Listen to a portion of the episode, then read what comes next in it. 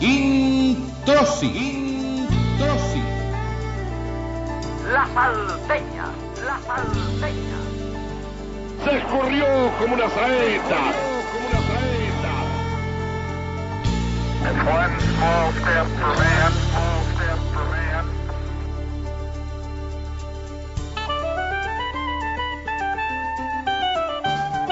Un programa de radio. Comienza un programa de radio.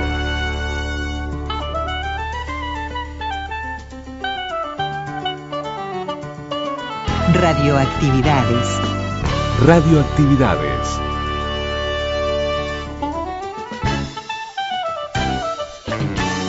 Desde Radio Nederland les presentamos música popular en versiones holandesas. Estación de Londres de la BBC. Celebramos la palabra. La palabra.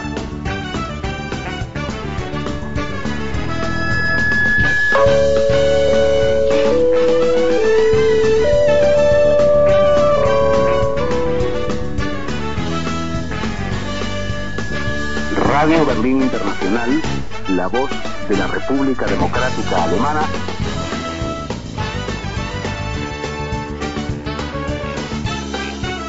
Y comenzamos el programa de domingo con Roger Waters, Radio Waves.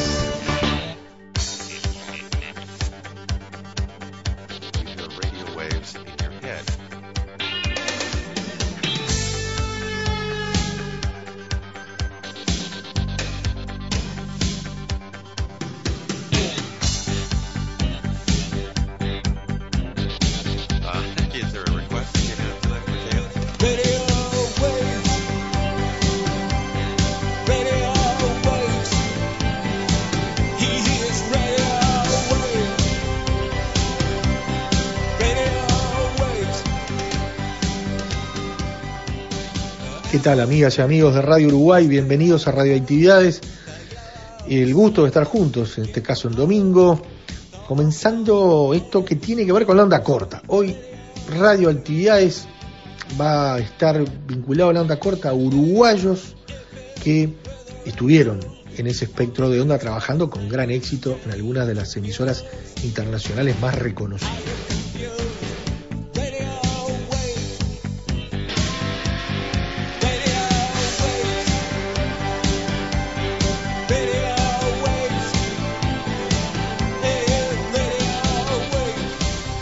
Además del gusto de estar juntos en esta cuestión remota de esta nueva normalidad o anormalidad, como prefieran llamarla, Luis Ignacio Morera Lula eh, y Daniela Ayala. Luis Ignacio Morera Lula en Montevideo, por aquí en Florida, haciendo este ida y vuelta con ustedes eh, en el espíritu de las radios públicas, ¿no? de una radio para todo el país y para todos los rincones, con las ganas de, como desde el arranque, de allá de 1989, los fines de semana con la radio, con su historia, aquí estamos. La invitación, como les contábamos, era estar eh, en sintonía con la onda corta eh, en otros tiempos, naturalmente, pero que eh, centra la atención tres uruguayos, tres uruguayos que trabajaron, uno en la voz de los Estados Unidos de América, nacido en Durazno, Roland Massa Ferreira, el otro pedrense, eh, nacido en 1935 en Las Piedras, Walter Acosta, quien lo hizo en la BBC de Londres, y después un montevideano de lujo, nacido en el año 1937, ya fallecido, don Jorge Valdés, que en Radio Nederland quedó en lo mejor de la historia de La Voz de Holanda.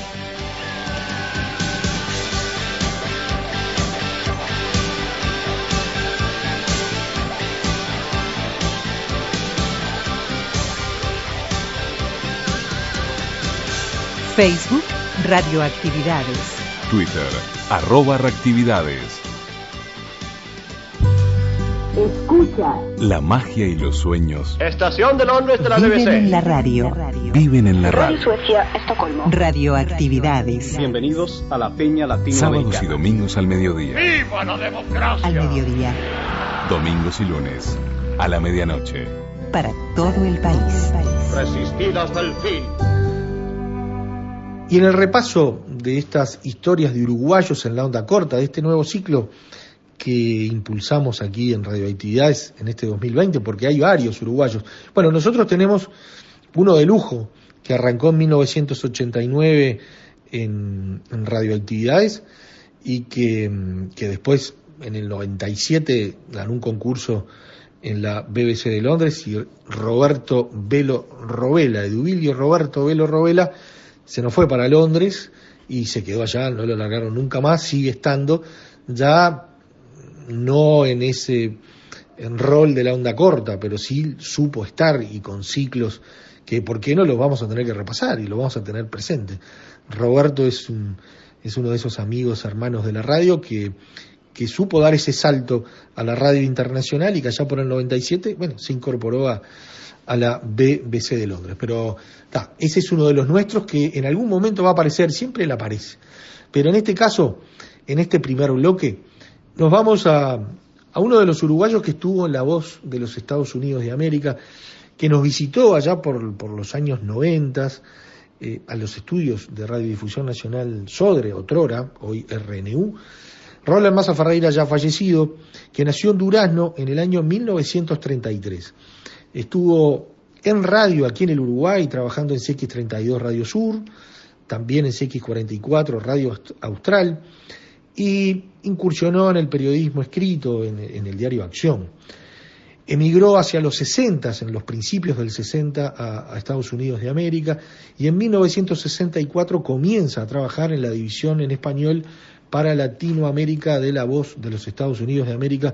Y bueno, allí trabajó en, varios programas y con una vasta trayectoria hasta terminó siendo jefe, jubilándose en el año 1996.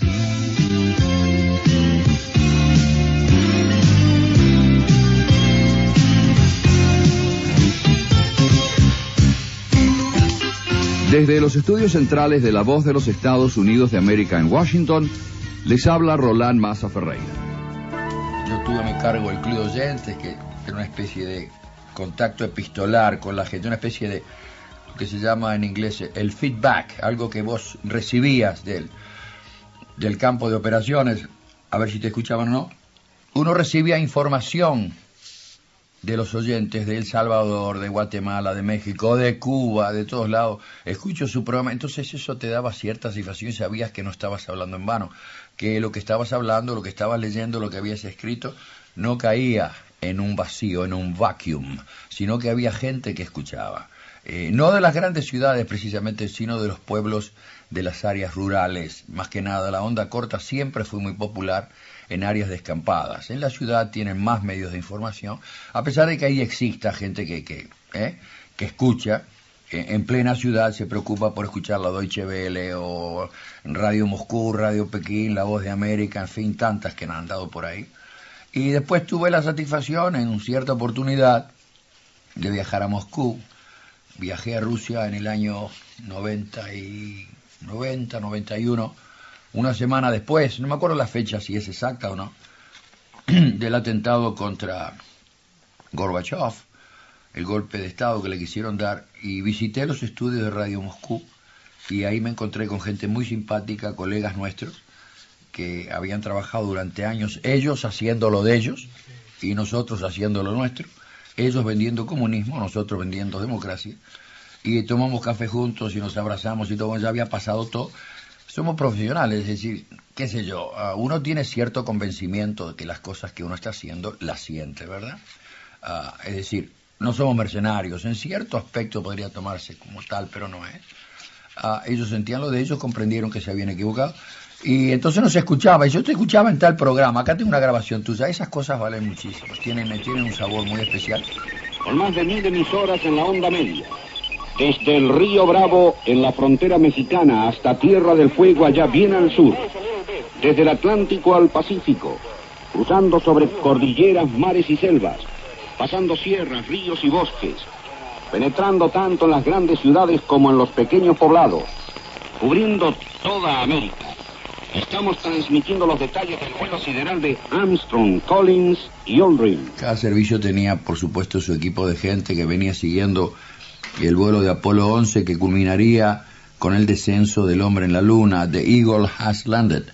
Ah, un equipo que estaba integrado por el uruguayo Enrique González Regueira, el mexicano José Pérez del Río, el panameño Ramón Levy, el guatemalteco Carlitos Rivas eh, y un servidor Roland Maza Ferreira. Desde el comienzo del vuelo nosotros estábamos recibiendo información continua, dedicábamos uh, muchas horas al día. Eh, directamente, Libby Ramón estaba en el Centro Espacial Houston, que después se llamó Johnson. Y eh, Pepe había hecho el lanzamiento desde lo que se llamaba uh, Cabo Cañaveral o Cabo Kennedy. Y después seguíamos el, eh, la NASA tenía un canal abierto continuamente que nosotros estábamos recibiendo y televisaban parte, no sé si te acordarás, parte del, del vuelo, hasta que vimos eh, así en forma directa el descenso del hombre en la luna. Yo estaba esa noche trabajando, el otro día eh, revisando para cuando me jubilé de la Voz de América en el mes de mayo, estaba vaciando mi escritorio y un fichero que tenía con papeles viejos. Aparte te podrás hacer una idea que en el transcurso de 32 años amontoné un montón de información, de cintas, de grabaciones, de fotos, de papeles, de comunicados de prensa, y entre ellos me encontré muy arrugadito lo que llegó desde en el teletipo, en un papel amarillo ya, decía The Eagle has landed. Hace escasamente cuatro minutos Neil Armstrong puso los pies en la superficie lunar. Lo guardé, lo, me lo llevé para casa y lo voy a poner en un marquito porque esa noche yo estaba allí, estaba allí, vimos todos con la boca abierta y a algunos se le caían las lágrimas, cómo el hombre había finalmente podido llegar a la luna. La NASA nos entregó un certificado por haber trabajado en esa misión a todos los de todos los servicios, y lo tengo en casa. Y con eso lo voy a llevar para siempre.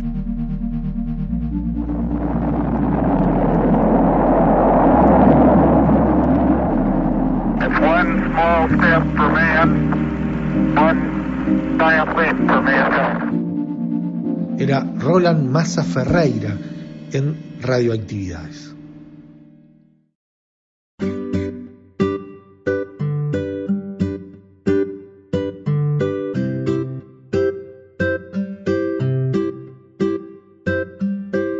En el repaso de historias de uruguayos en la onda corta, esta vez tenemos presente a la BBC, a Walter Acosta, que nació en Las Piedras el primero de marzo de 1935, además actor, director, dramaturgo, un hombre de teatro que comenzó en el Galpón en el año 1955, que en 1967 viaja a Londres contratado por la BBC y allí trabaja varios años en el servicio latinoamericano de la BBC y además terminó siendo seleccionado por concurso como director del Departamento de Teatro de Drama en el Servicio Mundial, primer latinoamericano en ocupar ese lugar, ¿no? ese puesto.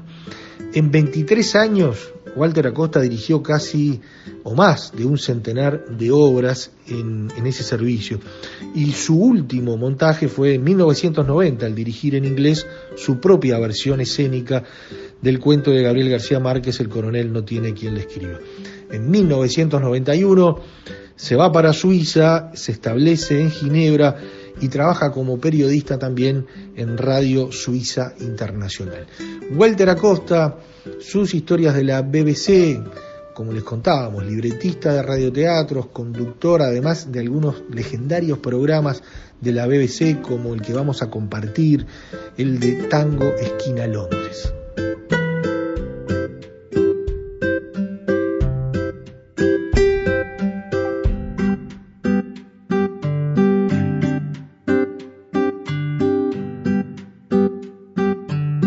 Celebramos la palabra.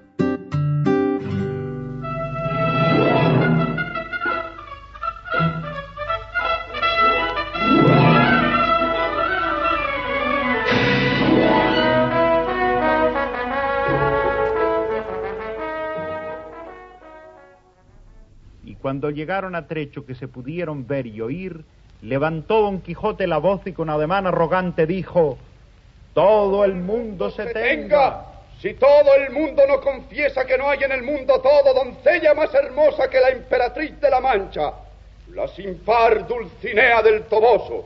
Señor caballero, suplico a vuestra merced, en nombre de todos estos príncipes que aquí estamos, que vuestra merced sea servido de mostrarnos algún retrato de esa señora. Y aún creo que estamos ya tan de su parte que aunque su retrato nos muestre que es tuerta de un ojo y que del otro le emana vermellón y piedra azufre, con todo eso por complacer a vuestra merced diremos en su favor todo lo que quisiera. No le mana, canalla infame, no le mana, digo eso que decís, sino ámbar y algalia entre algodones. Y no es tuerta ni corcovada, sino más derecha que un uso de guadarrama. Pero vosotros pagaréis la grande blasfemia que habéis dicho contra tamaña verdad, como es la de mi señora. Comienzan los años 40 con aquellas legendarias figuras de Ángel Ara, de Manuel Lazareno, de Roberto Parada y aquella extraordinaria producción del Quijote que corrió por todo el mundo. Esa fue una etapa histórica que nadie la podrá olvidar en la historia del servicio latinoamericano. En el 67 llega un uruguayo que se llama Walter Acosta, eh, que se transforma en un productor, como todos los otros de esa época, pero tiene la suerte y el privilegio de contar con dos personas al frente de este servicio latinoamericano que, con un poder visionario extraordinario, decidieron abrirme las puertas para hacer radioteatro. Eh, como usted dice, eh, radioteatro en una emisora internacional, sobre todo habida cuenta del enfoque que hoy en día tiene la emisión internacional, es extraordinario, es singular, es excepcional. Eh, aquí mismo en el servicio de la BBC, donde existían 36 servicios en lenguas extranjeras, solo existía radioteatro para el servicio inglés, o sea, el servicio mundial, el servicio árabe y el servicio urdu. ¿eh? Y nosotros comenzamos a trabajar allá por los años 70 en una forma muy modesta. Teníamos un radioteatro de 30 minutos, excepcionalmente de 45 minutos y mucho más excepcionalmente obras que se hacían en dos o tres etapas. La BBC de Londres presenta Radioteatro. Esta noche la obra de Anton Chekhov, El Jardín de los Cerezos, adaptada y dirigida por Walter Acosta. El Jardín de los Cerezos. Rusia antes de la Revolución, a comienzos de este siglo. Lyuba Andreyevna ha gastado toda su fortuna y acaba de regresar a su casa de campo. Dentro de pocos días, el 22 de agosto, la finca tendrá que ser puesta a la venta para pagar las deudas.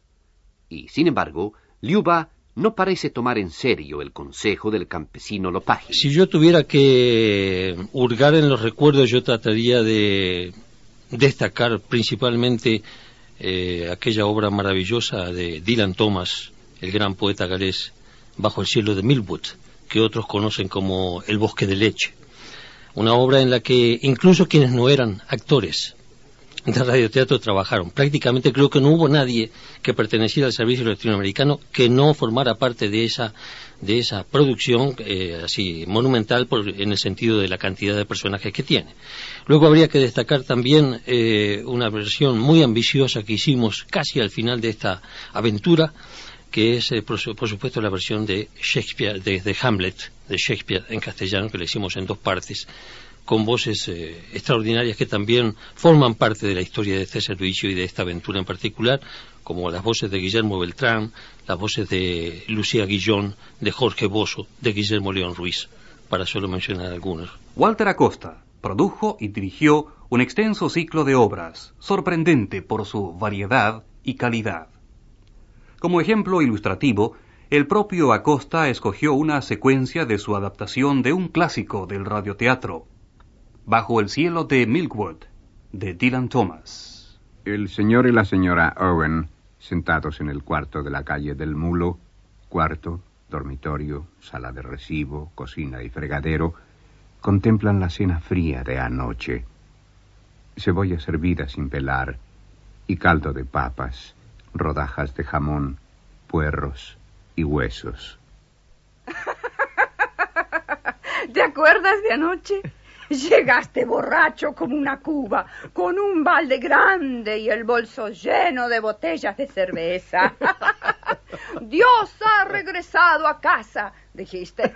Ahí mismo resbalaste y fuiste a dar al suelo de cabeza gritando como un loco. El piso quedó lleno de anguilas nadando en la cerveza. ¿Y, y, y después? Después te quitaste los pantalones y preguntaste, ¿quién? ¿Quién quiere pelear? Oh, tú, viejo mandril. ¿Y, y, y, y después, eh? Después te metí en la cama y roncaste a más no poder.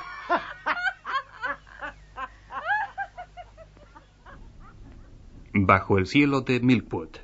La pareja formada por Josefina Díaz y Jorge Bozo. El narrador, por supuesto, Emilio Silvester, en su último trabajo de gran aliento para el servicio. Empecemos por decir que nadie se dedicaba exclusivamente. ¿Acaso yo era el único que, se, que me dedicaba exclusivamente? Porque estamos hablando de producir una obra de 30 minutos semana por semana. Y estamos hablando de condiciones de grabación que no son necesariamente las de hoy en día, donde la, el avance tecnológico ha facilitado enormemente la producción radiofónica. Eh, estamos hablando naturalmente de una etapa intermedia entre lo que yo llamaría el, principio heroico de los tiempos de Ángel Ara en el año 40 y 45 o 47 eh, y, y un, un 1997. 1970 teníamos naturalmente muy buenos estudios aquí, pero había muchas cosas que inventar, había muchas cosas que descubrir, eh, efectos de sonido. No teníamos el tiempo de estudio. El montaje se hacía posteriormente. Casi nunca teníamos nosotros las posibilidades que tenía el servicio eh, inglés, por ejemplo, el, servicio mundial, de contar con tiempo suficiente como para, hacer, como para hacer el montaje sonoro dentro de las horas del estudio. De manera que nosotros apenas, si grabábamos los diálogos, ¿eh? y luego en un canal de, de editing, en un canal de montaje, yo, yo mismo hacía el montaje. La BBC de Londres presenta Radioteatro. Esta noche la obra de Anton Chekhov, Petición de mano, adaptada y traducida al castellano por Walter Acosta. Petición de mano. Mi querido amigo, qué sorpresa verle, Iván Vasilievich. Vaya, vaya, esta es una verdadera sorpresa. ¿Cómo está usted? Bien, gracias. ¿Y usted? Vamos marchando razonablemente bien, querido. Gracias por sus buenos deseos. Ah, por favor, tome asiento. Gracias. Sabe usted, queda muy feo olvidarse de sus vecinos, amigo mío. Pero caramba, caramba, ¿a qué se debe esta formalidad? ¿Vestido de frac? ¿Con guantes? ¡Un primor! ¿Está usted de fiesta o qué? No, no, solo he venido a verle, mi estimado Stepan Stepanovich. ¿Para qué de frac entonces? Como si fuera una visita oficial de Año Nuevo. Eh, el hecho es que, verá usted, eh, he venido aquí para, para pedirle un favor, estimado Stepan Stepanovich, si no le causa mucha molestia. Bueno, yo creo que la respuesta fue altamente motivadora para nosotros, porque eso permitió eh, desarrollar eh, un ciclo de radioteatro que duró prácticamente 10 años. 10 años a un promedio de una hora por semana, eh, podemos multiplicar y, y, sacar la cuenta de cuántas obras se hicieron. Y estamos hablando no de obras, eh, digamos, de, de pequeños eh, y desconocidos autores, estamos hablando de obras de, de, Samuel Beckett, de Harold Pinter, de, de John Osborne, de Peter Schaffer, de Dylan Thomas, como yo acabo de nombrar, de William Shakespeare. Es decir, fue para nosotros una aventura maravillosa que nos, nos, nos abrió las puertas a un, a un, a un escenario radiofónico extraordinario, ilimitado, y eso creo que fue muy apreciado por nuestros eh, oyentes.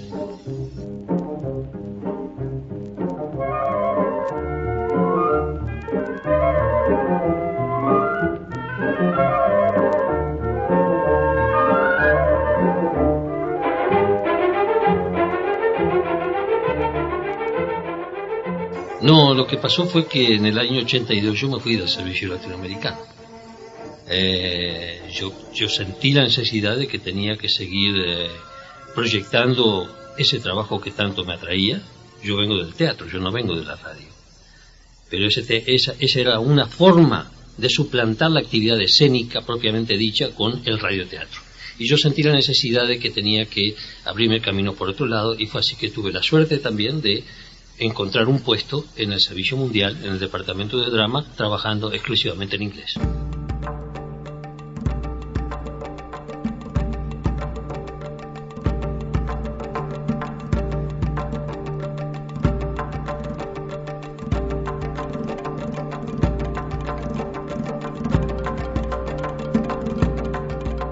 Yo diría, eh, yo no sé si, no, no, creo que sea jocosa, pero sí es interesante eh, saber, por ejemplo, que en esta producción que nosotros hicimos de Dylan Thomas, de Bajo el Cielo de Millwood, tales eran las necesidades de contar con un montón de voces al mismo tiempo, y tales eran las dificultades de conseguir que todos estuvieran al mismo tiempo en un estudio, que yo terminé eh, grabando diálogos independientemente, es decir, hoy grababa a uno, al interlocutor A, y mañana grababa al interlocutor B. No había manera, no había manera de encontrar a los dos juntos. Esa fue eh, uno, uno, de las, uno de los trabajos más arduos que yo tuve porque finalmente hay que poner todo junto. Y hay que, hay que andar este, regulando los niveles, hay que, hay, que, hay que crear toda una acústica exacta. Hay que recrear la acústica exacta. Eso, eso fue. La otra cosa, por supuesto, que, siempre, que siempre evoco con mucha nostalgia es eh, los efectos de sonido multi, múltiples efectos de sonido que fueron creados allí en el momento, eh, más que, con más ingeniosidad que con medios, propiamente dichos, ¿eh? y que ahora ya están este, totalmente superados por, la, por, por, discos, por eh, eh, discos compactos, por toda una tecnología que, que, es maravillosa. Pero al mismo tiempo eso le daba, le daba esa cosa de improvisación que, que, que tanto nos apasiona a los latinoamericanos y que nos obliga a, ser, creativos. Es decir, la ausencia de medios, así como, por ejemplo, la ausencia de dinero ¿eh? en una compañía de radio de teatro, eh, obliga a multiplicar la capacidad creativa para poder suplantar la falta de medios. La BBC de Londres presenta Radioteatro. Esta noche la obra de Anton Chekhov, El Jardín de los Cerezos, adaptada y dirigida por Walter Acosta. El Jardín de los Cerezos. Hubo dos personas aquí en la historia del servicio latinoamericano que realmente tuvieron, jugaron un papel visionario en la proyección de lo que se entiende o entendían ellos, y yo también desde luego, eh, como el verdadero papel de una función eh, de una emisora internacional. Me refiero nuevamente a Alberto Palaos y a Jorge Mora, Jorge Arturo Mora. Estas dos personas tuvieron la visión extraordinaria de poder conciliar la función informativa, que es la función básica, elemental de una emisora internacional, con el vuelo cultural que le podíamos dar, bien sea a través del radioteatro, bien sea a través de la música en todas sus expresiones. Recordemos que hay una larga tradición aquí en el Servicio Latinoamericano de música folclórica. ¿eh? La peña folclórica que presentaba Domingo Valenzuela, mi propio programa Tango Esquina Londres, que era, eh, era una cosa totalmente extraordinaria pensar que desde Londres se pudiera proyectar ¿eh? músicas que pertenecen a una región. Pero eso, eso, eso forma parte de una tradición que va mucho más atrás y que habla de la, de la enorme visión de los grandes, de los grandes líderes que tuvimos aquí en, la BBC en general y que permitieron, por ejemplo, que la BBC ¿eh? dedicara enormes esfuerzos creativos a no a una obra de William Shakespeare, sino a una obra de Cervantes. Eso me parece que resume, resume, digamos, la dimensión de la BBC en cuanto a emisora internacional. Cumplir la, la labor informativa, pero también proyectar la cultura en en todas sus facetas.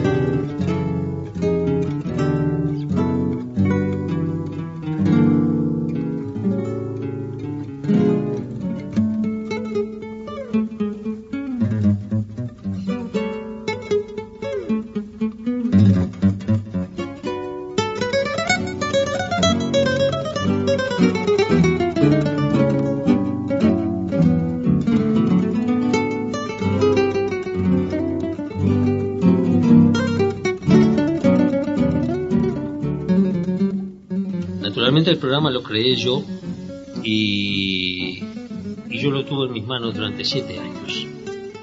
Cuando yo pasé al servicio mundial, quien heredó ese programa fue una argentina, que da la casualidad que es mi esposa, pero que era productora de aquí, Elena Segade. Ella, ella prosiguió con ese programa y lo, y lo prosiguió durante cuatro años más, cuatro o cinco años más, creo. Lo cual que estamos hablando de 11 años de, de Tango Esquina Londres, eh, un programa que nos dio enormes satisfacciones, un programa que, que motivó cartas de los cuatro rincones del mundo.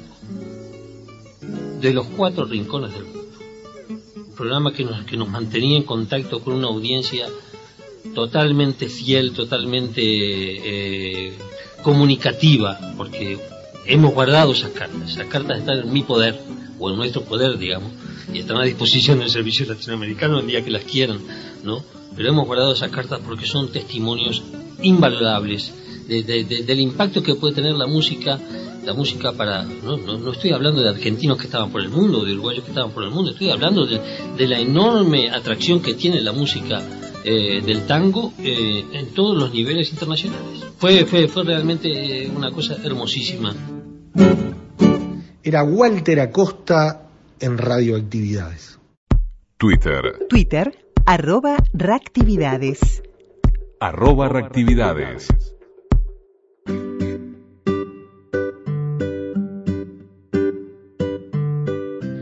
Y ahora es momento de, de tener a otro uruguayo en la onda corta. Ya fallecido él, Jorge Valdés, también tuvimos la posibilidad de, de encontrarnos aquí en, en Montevideo, en Uruguay, con él eh, cuando nos visitara hace muchísimo tiempo y logramos testimonios y entrevistas preciosas. Jorge Valdés había nacido en Montevideo el 14 de junio de 1937 y, en realidad comenzó los estudios de Derecho que abandonó para volcarse al periodismo. El 29 de junio de 1971 se incorpora a Radio Nederland y, bueno, ingresa a esta la emisora internacional holandesa por concurso de oposición y méritos entre 65 aspirantes. La- las principales especializaciones que, que tuvo Jorge Valdés en, en esta emisora fueron programas deportivos, redacción, presentación de noticias y producción de, de opinión pública, de programas de opinión pública internacional. Edición especial, uno lo tiene muy presente, ¿no? Fue profesor del Centro de Entrenamiento de Radio Nederland en Hilversum, Holanda, de la División Internacional con sede en Costa Rica, profesor invitado por CIESPAL, del Centro Internacional de Estudios Superiores para América Latina con sede en Quito, eh, dictó cursos de carácter intensivo a profesionales de la radiodifusión de América Latina, egresados de escuelas y universidades de ciencias de la comunicación. Además, fue premiado, recibió el Premio Internacional España de Radiodifusión 1984 y a la bandeja de plata de la dirección de Radio Nederland. Un fenómeno, don Jorge Valdés, que además, tenemos que recordarlo, fue protagonista del espacio diexista de Radio Nederland, fue el continuador de este espacio famosísimo de, la emisora holandesa, eh, del programa que creó el argentino Francisco Pancho Ibáñez. Carlos Andrés Pérez anunció en la mañana de hoy en un mensaje difundido por la televisión que la intentona de golpe de Estado estaba bajo control. Los autores, el llamado Movimiento Bolivariano, encabezado por el teniente coronel Hugo Chávez Frías, Radio Nederland. La emisora internacional holandesa presenta El mundo de la ciencia. Noticias e informaciones científicas y tecnológicas.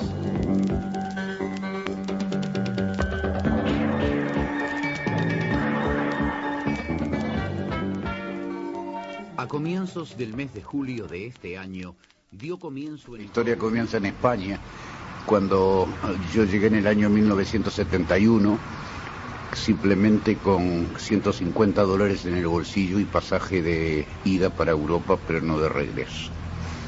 Y entre el poco equipaje que llevaba, iban unos 50 discos long play, en aquella época no existía el disco compacto todavía, de tango y folclore. Y entonces empecé a recorrer radios en Madrid hasta que encontré una que me dijo, muy bien, nos interesa el programa que usted nos ofrece, háganos un programa piloto. Les hice el programa piloto, les gustó y me dijeron, bueno, muy bien, va a salir al aire los domingos a las 11 de la mañana hasta las 12, pero no va a cobrar nada.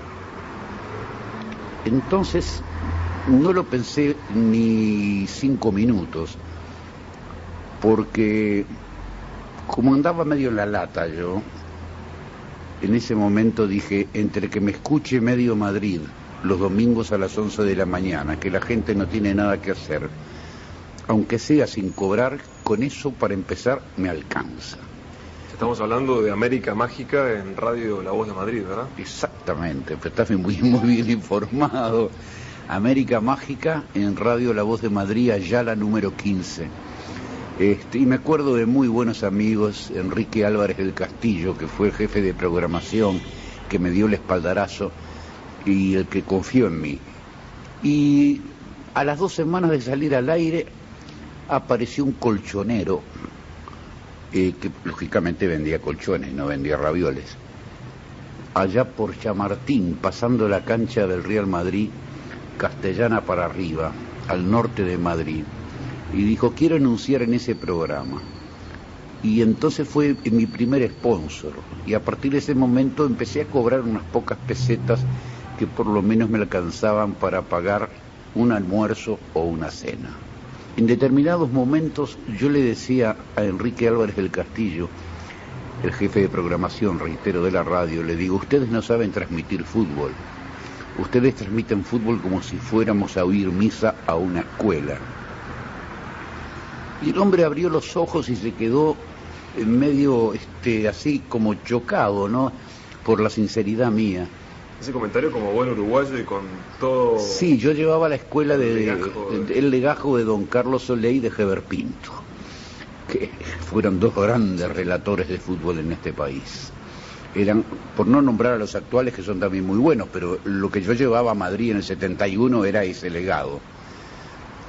Y fíjate tú que en determinado momento, un sábado de tarde, que yo no tenía nada que hacer, me llaman por teléfono y era de la radio que me llamaban y me dicen, Jorge, ¿te animas a relatar un partido de fútbol?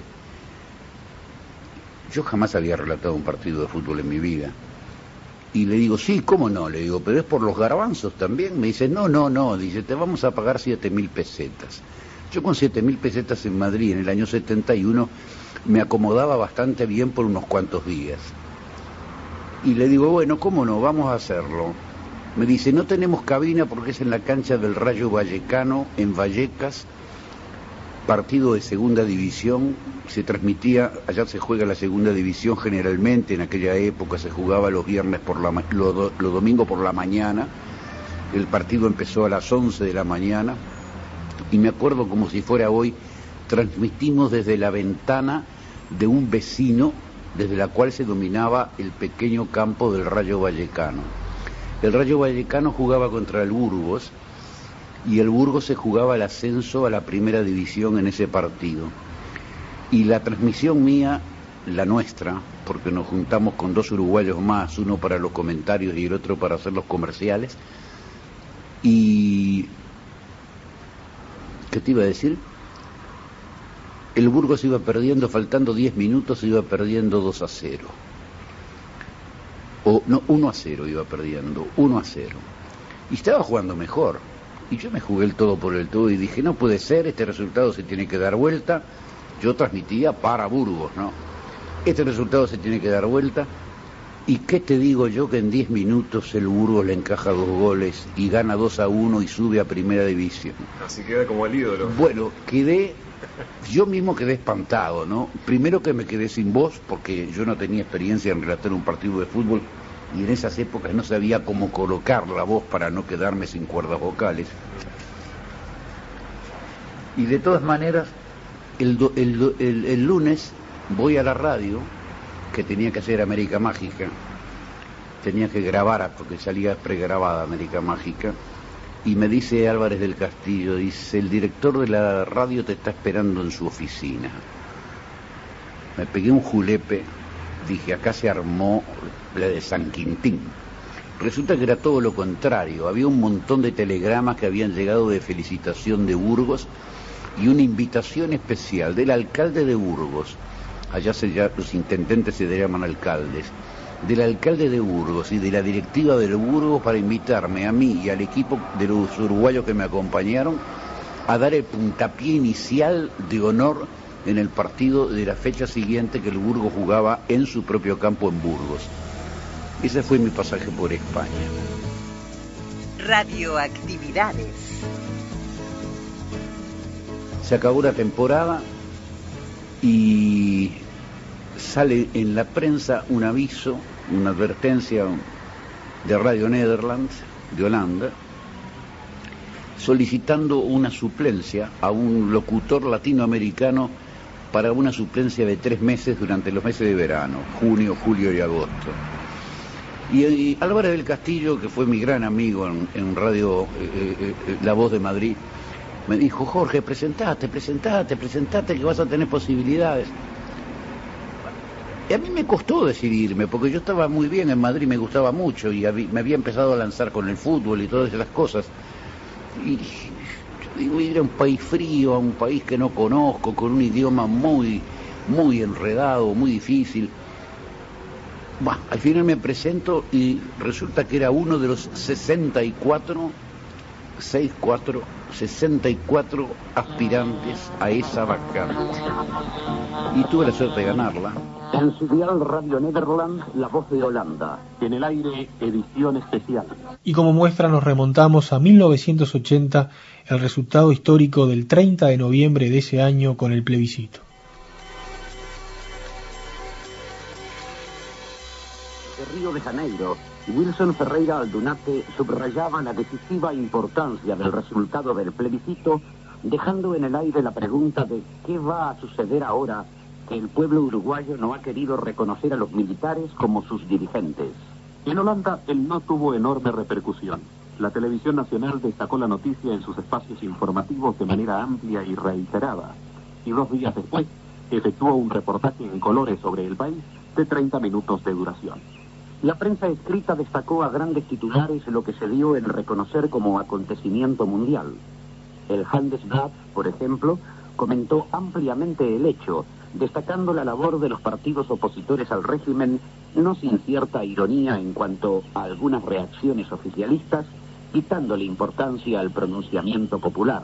De Volkskrant menciona las tirantes relaciones actuales entre los gobiernos de Uruguay y de Holanda, teniendo en cuenta la protesta de La Haya ante la negativa del régimen militar de no conceder permiso de entrada al país a varios parlamentarios holandeses. Radio Nederland fueron 26 años de trabajo ininterrumpido cotidiano, muchas veces por la noche también, este, porque la radio no tiene horarios y la diferencia horaria entre Holanda y Uruguay era muy, es, y es importante, son cuatro o cinco horas dependiendo de la estación. Evidentemente también, y complementando la respuesta, eh, los estudios de abogacía que no finalicé, pero estuvieron a punto de finalizar, eh, me sirvieron de mucho porque me dieron una base muy importante, una formación no solamente de carácter jurídico, que a veces puede ser un pequeño defecto, pero una cultura general que otro, otro periodista puede no tenerla, por más aptitudes que tenga. Eso me ayudó mucho, me ayudó mucho y aceleró el proceso de mi integración en Radio Nederland y de demostrar lo que se podía valer o lo que no se podía valer y a fuerza un poco de, lonja y de, taco y lonjazo, como dice Gardén en alguno de sus, en de sus tangos, eh, seguí para adelante y me fue yendo bien, me fueron renovando sucesivamente los contratos hasta que finalmente quedé incorporado a la emisora internacional de forma definitiva, presupuestado y ya se empezó a trabajar de otra manera, más tranquilo. De las direcciones sudamericanas es el South American Handbook Manual, que se puede pedir a través de la librería local y que cuesta alrededor de unos 4 dólares. Pero considero realmente un poco reiterativo el estar leyendo por segunda vez una charla que habla sobre radio latinoamericana, cuando en realidad nuestros oyentes, sean españoles o sean latinoamericanos, por una circunstancia o por la otra,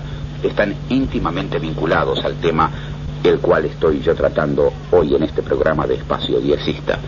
Por lo tanto, suspendemos aquí la lectura de esta charla. Estamos llegando ya al final del programa.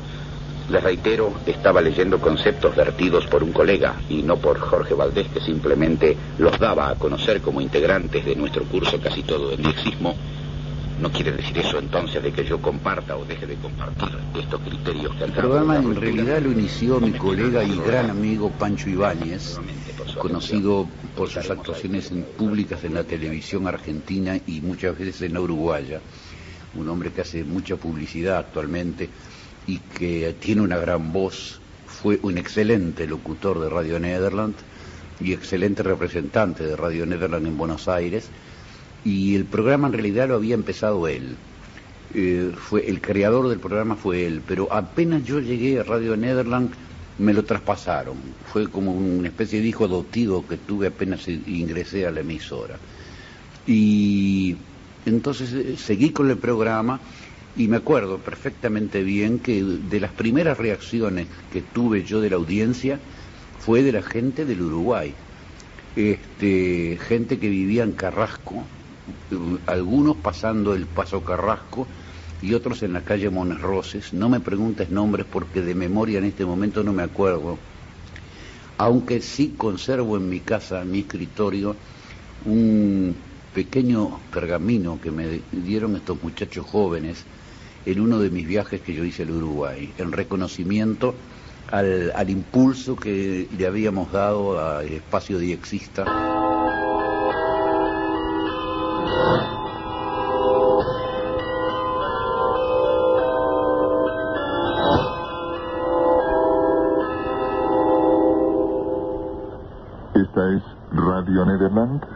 Emisora mundial de Holanda, transmitiendo desde Hilversum. Dentro de aproximadamente dos minutos daremos comienzo a nuestro segundo servicio latinoamericano del día en español. Aquí, Radio Nederland, la emisora mundial de Holanda, De lo grato que me queda es el haberme jugado como periodista, lo que decíamos hace un rato, escribiendo y hablando contra las dictaduras latinoamericanas. Eso me ha dado una gran satisfacción personal, una gran tranquilidad espiritual, me siento tranquilo conmigo mismo, sabiendo que no he traicionado a nadie, ni me traicioné yo.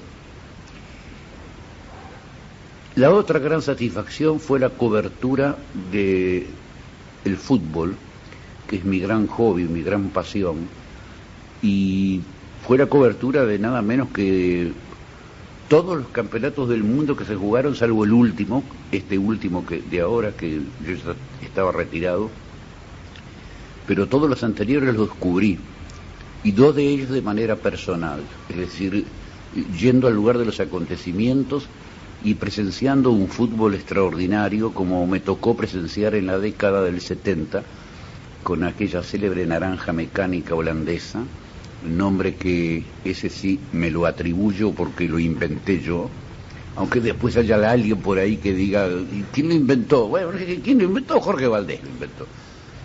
Este, aquel, eh, aquel, aquella selección del 74 en Alemania fue una cosa impresionante. Yo pocas veces he visto jugar al fútbol de esa manera, muy- contados con los dedos de una mano. Quizás el Brasil de México, 70 puede haberse con Yersinio, con Pelé, con Zico, con Rivelino, puede ser que se acerque. Y después el Mundial de Argentina del 78, eh, en plena dictadura argentina, en plena dictadura argentina. Eh, lamento mucho decir que estoy, soy un convencido de que ese campeonato no fue limpio. Eh, no porque Holanda haya perdido en el último minuto con aquel pelotazo de Rensenbrink que pegó en el poste derecho de Fillol, sino por el hecho de que me parece que hubieron resultados muy extraños en ese campeonato. Uno no puede hablar porque no tiene la prueba, ni puedo hacer acusaciones gratuitas, pero a mí como periodista y como conocedor de fútbol que me precio, eh, me pareció que fue, hubo muchas anomalías, hubo muchas anomalías. Esas son las cosas lindas, es decir, las dos cosas que yo recuerdo. Después anécdotas de todos los días, hay muchas también, pero me refiero a los dos grandes acontecimientos, las dos grandes cosas que me quedan de Radio Nederland es esa.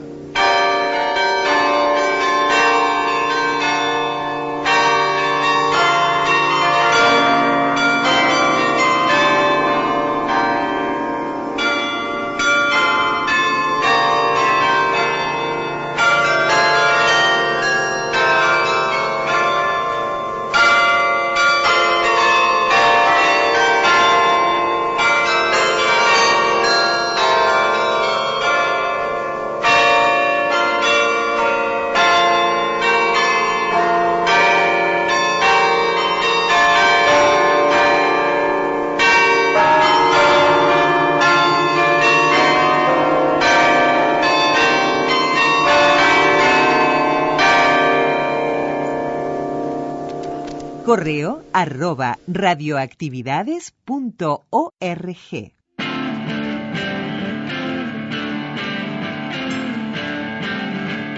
Están pasando los días y ya no sé qué pensar. Todo se ha vuelto extraño, todo parece irreal.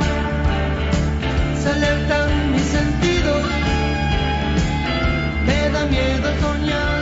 Y nos vamos, nos vamos con Alberto Mandrake Wolf y los druidas. Están pasando los días. Y nos vamos con música uruguaya y el gusto de tener a Alberto Mandrake Wolf. Entonces, cerrando este programa del domingo 7 de junio del 2020, en donde Radioactividades estuvo por la onda corta, teniendo presente a Roland Massa Ferreira, sus inicios, el lanzamiento de Apolo 11 en su trabajo en la voz de los Estados Unidos, Walter Acosta, un uruguayo de lujo, bueno, hombre de teatro, dramaturgo, director, que por muchísimos años trabajó en la BBC de Londres, vinculado al servicio mundial, pero también al servicio latinoamericano de la BBC, y a Jorge Valdés, un, un uruguayo que también dejó su huella en la radio internacional, en la voz de Holanda, en Radio Nederland, en donde, bueno, allí, eh, desde su perfil deportivo, desde su perfil como, como conductor, como informativista, vinculado hasta el espacio exista, son uruguayos polifacéticos que hicieron de todo en cada una de esas radios. ¿no? Elegimos estos tres, hay muchos más y los vamos a ir repasando fin de semana tras fin de semana y esperemos esta propuesta les guste. Abrazo grandote, que pasen una muy buena semana. El reencuentro sábados y domingos, como siempre, ya podemos decir como siempre, hace muchísimo tiempo que estamos acá. A las 12, sábado y domingo, repeticiones en la madrugada, domingo y lunes a las 0 en la semana las redes sociales activas con todo lo que tiene que ver con lo que ya saben es el menú de radioactividades con historias, mmm, crónicas, efemérides, eh, sonidos, grabaciones, noticias y por supuesto radioactividades como programa. Abrazo grande, que pasen bien, chau chau. Conducción, Daniela Ayala. Locución institucional, Silvia Roca y Fabián Corrotti. Producción y edición de sonido, Luis Ignacio Moreira.